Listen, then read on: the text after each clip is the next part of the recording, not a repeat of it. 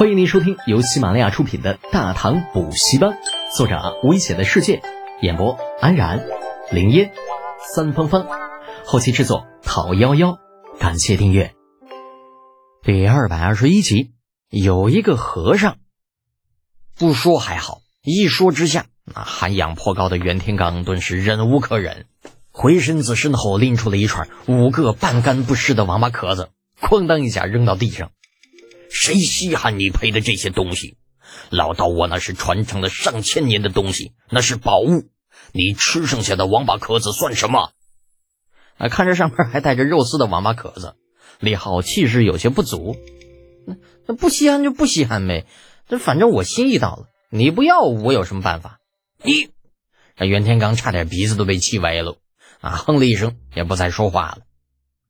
李浩有点心虚。就拖着椅子来到袁天罡的面前。老袁呐，其实不是我说你啊，出世也好，入世也罢啊，你总应该有一门手艺傍身，你说是不是啊？哎，你别瞪眼睛啊！我知道你会看相，可是这总不是个长久之计呀。袁天罡气羞羞的不说话，他不得不承认，给人算命的确不是长久之计。这算的好，能够赚点小钱儿；那算的不好，嗯，能不能赚到不说，这还有可能被揍。李浩察言观色，心中有数，摆摆手，将已经掉到桌子上供职的蓝领叫了过来，让他将桌上的东西收拾下去，换上了一副茶盘。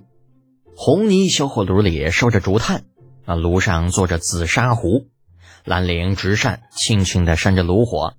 待水开之后，一番让袁天罡眼花缭乱的操作之后，倒出两杯香茗，一杯递于李浩，一杯递到了老袁的面前。这是茶香扑鼻，茶汤清亮，繁复的冲茶过程让袁天罡有种土包子进城的感觉。李浩比了个请的手势，替杯激溜了一小口。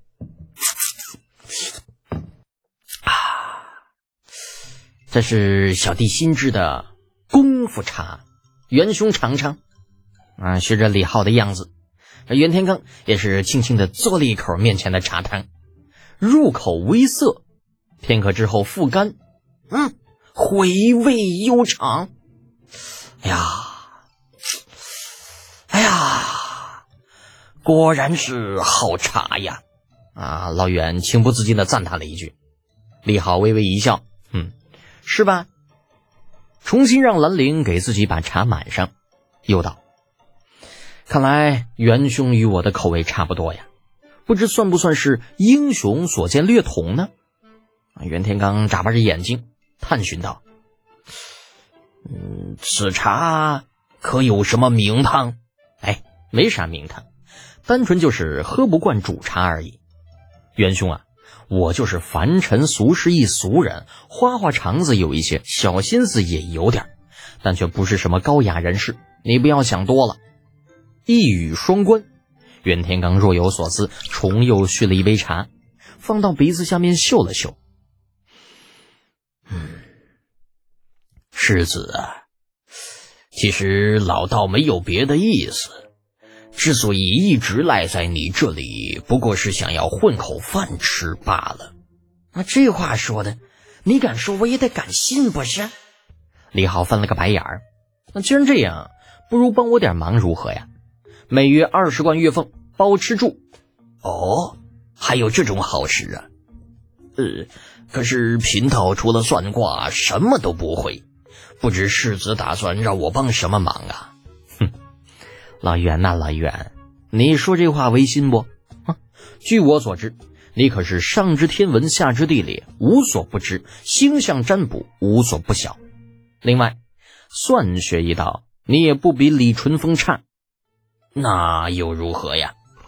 袁天罡喝下了第七杯茶，啊咂巴咂巴嘴，似乎有些不解渴。李浩摇头叹道：“不怎么样。不过我听说啊，净土寺。”有个大和尚发下宏天大愿，打算西行去天竺求法。对此你就没有什么感想吗？什么？啊！袁天罡一愣。袁兄啊，这么大的事情你不会不知道吧？我他妈当然不知道啊！如果知道，谁还有心思跟你在这磨叽呢？那袁天罡有些着急了，坐立不安。李浩撇撇嘴：“衙役老道，老子还没招治你了不成？”对袁天罡摆手示意他稍安勿躁。哎呀，元凶莫急，急也没用。此去天竺万里迢迢，那大和尚能不能回来？还是未知数。莫要乱了方寸。李浩的劝说之词显得有些苍白无力。袁天罡没有半点放松的意思。这大和尚西行求法，意义重大。天底下信徒一共就那么多啊，你多一些，俺们就少一些。道门若是想要争信徒，那就必须对此做出反应。至于说李浩的命数，嗯，爱咋咋地吧。那小屁孩一个还能翻了天了不成吗？盯着袁天罡一会儿青一会儿白的脸，李浩敲了一下桌子，干咳一声：“哼，袁兄，呃啊，哦，呃呃。”袁天罡回过神来：“世子啊，呃，不知你这消息。”是否准确？这有什么准不准的？那和尚的陈表还在太子桌上摆着呢。你若是不信呢，可以找人打听打听。这按照正常历史，玄奘西行，陈表是交给李二的。不过李二因为事忙给忘记了，故而没有批准，这才导致大和尚连护照都没办啊，直接来了个偷渡出境。但是现在不一样了啊，因为李承乾表现的好。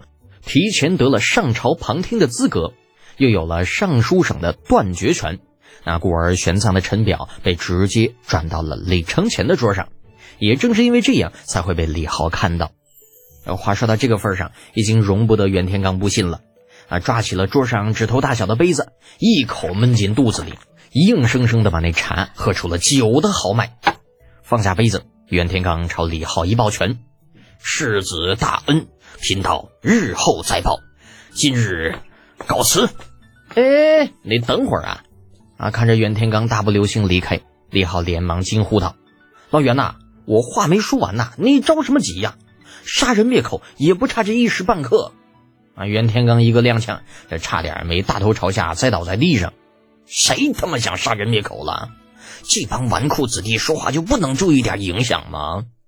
李浩端着紫砂壶走出了房间，来到袁天罡的身边，拍了拍他的肩膀：“老袁呐，不是我说你，你这么大岁数了，怎么还跟个孩子似的毛毛躁躁的呢？